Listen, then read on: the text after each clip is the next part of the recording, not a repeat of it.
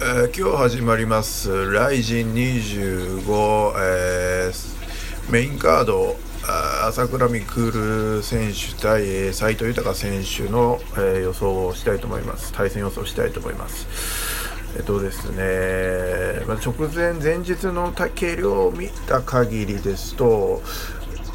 かなり2人とも絞ってて、え、特に斉藤選手、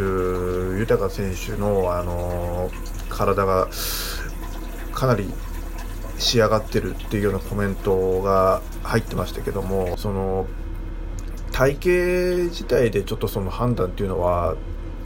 なかなかよっぽど差がある限り難しいかなっていうのが現実ですね。で一番今回そのどっちが KO するとか判定になるだとかそういう勝敗予想って結構いろんなところ YouTube とかでもやってるんですけどその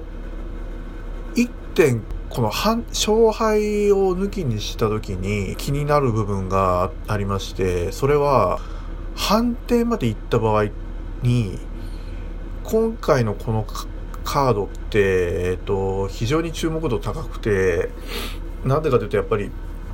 この1年ぶりに参戦する朝倉未来選手がやはりこの1年間で YouTube でかなり成功してかなり知名度を上げてかなり格闘技界に貢献してるっていう意味であのそういう意味での1年ぶりの参戦で注目度が非常に高いですよね。で弟の甲斐選手も YouTube で成功してなおかつ今チャンピオンになってて今回勝ったらフェザー級でチャンピオン再冠する兄弟で再冠するっていうそういうかなりいろんな要素が詰まってるんで非常に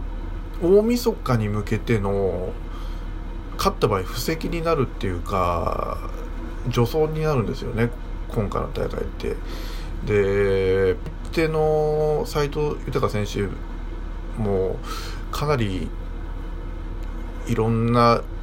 朝倉選手関連の周りの人も警戒してる。特に前田明師匠でありプロモーターの発掘者でありもう何やねんそれ。発掘者である前田明さんも警戒してたシュートのランカーもうランカーどころじゃなくて現役チャンピオンを当てられる時にかなり、えー、日本人の中でも苦戦するというのがあった、まあ、でもただもうすでに7連勝している朝倉選手特に日本人の中でもかなりやりづらい相手。でこの2人が判定まで行ってしまった場合っていうのは今日11月21日で、えー、大晦日まで1ヶ月ちょっと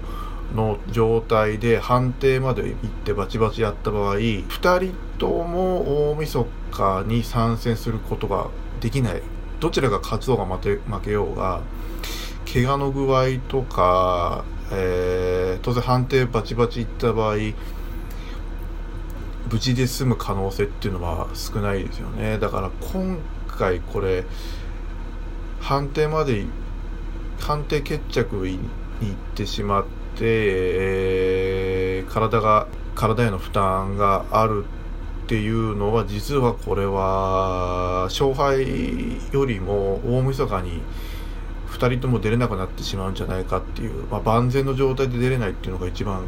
良くないし大晦日は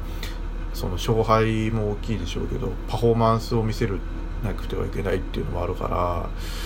その大きな大イベントその大イベントトへ向けての今日その決着。だから、まあ、勝敗予想ではないわこれは。まあでもどっちが勝つか、えー、これ難しいね。